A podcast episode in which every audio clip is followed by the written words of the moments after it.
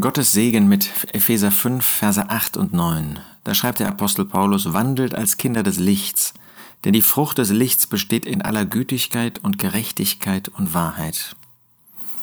Der Apostel hatte in den ersten drei Kapiteln die wunderbare Lehre vorgestellt, die der Gläubige genießen kann, die er vor seinem Herzen haben kann, weil er in Christus ist, weil er in Christus alles besitzt, weil er verbunden ist mit dem verherrlichten Christus und sogar mit dem, was das Geheimnis Gottes, das vor Grundlegung der Welt in seinem Herzen war, in seinem Ratschluss war, was er erst in der neutestamentlichen Zeit offenbart hat, weil all das uns heute schon vor Herzen stehen darf, heute schon Realität vor uns ist und für uns ist.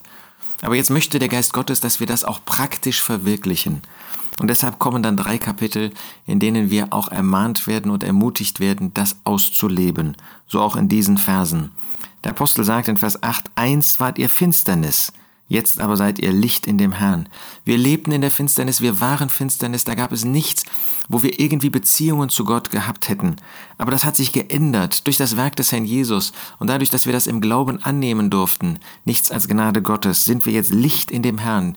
Wir sind nicht Licht in uns selbst, aber in dem Herrn haben wir das Licht und sind wir Licht und sind wir solche, die leuchten. Aber deshalb sollen wir jetzt auch praktischerweise als Kinder des Lichts unser Leben führen. Sollen wir geprägt sein durch dieses Licht, Gottes, durch diese Beziehung mit Gott, unserem Vater, soll man in unserem Leben etwas sehen können, soll etwas hervorstrahlen von dieser Kindschaft, von dieser, diesem Bewusstsein, dass wir in dem Licht sind, dass wir in Übereinstimmung mit dem Licht Gottes unser Leben führen. Und wie ist das möglich? Die Frucht des Lichtes besteht in aller Gütigkeit.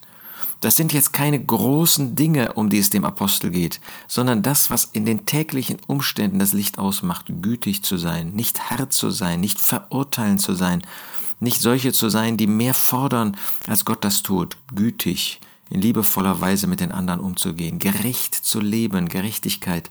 Das heißt, dem anderen das zu geben, was ihm zusteht, in Übereinstimmung mit dem zu leben, was Gottes Gedanken für unser Leben sind.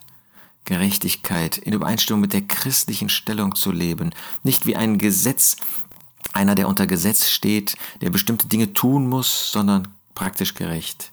Und auch Wahrheit. Es soll ein wahres Leben sein, ein Leben, das das offenbart, was wahres Christentum ist. Sieht man in meinem Leben, sieht man in unserem Leben, sieht man in deinem Leben etwas von diesem Licht? Lass uns wieder neu ins Herz fassen und uns gegenseitig dazu ermutigen. Wandelt als Kinder des Lichts, denn die Frucht des Lichts besteht in aller Gütigkeit und Gerechtigkeit und Wahrheit.